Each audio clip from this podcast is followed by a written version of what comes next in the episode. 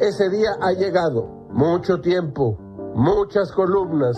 Gil ha recomendado Tafil. Tafil y Pan para enfrentar algunos hechos de la vida pública. ¿Y qué creen que recomendó esta mañana el presidente? Tafil.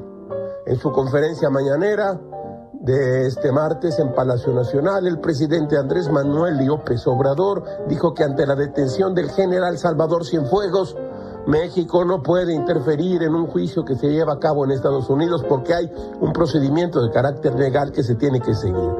Así, el presidente se autonombró vocero del caso. Hoy dijo que no daba la palabra al canciller Marcelo Ebrard, quien podría explicar con mucha más precisión. Aunque sea como tomarse un tafil, dijo, me van a estar escuchando a mí, que hablo despacito y no de corrido y me como las heces. Entonces ofrezco disculpas. La verdad, comerse las heces no tiene para Gil ningún tipo de problema. E ingerir tafil es la gran cosa. Se duerme, se está tranquilo, no se ofende, no se difama, no se critica en exceso.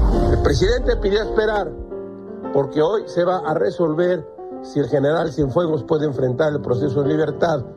Después se supo que no, que se le había negado la libertad condicional.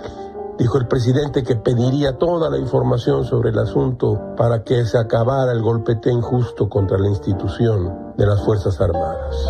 Todo es muy raro, caracho, como se diría en las calles. Se jodió la bicicleta.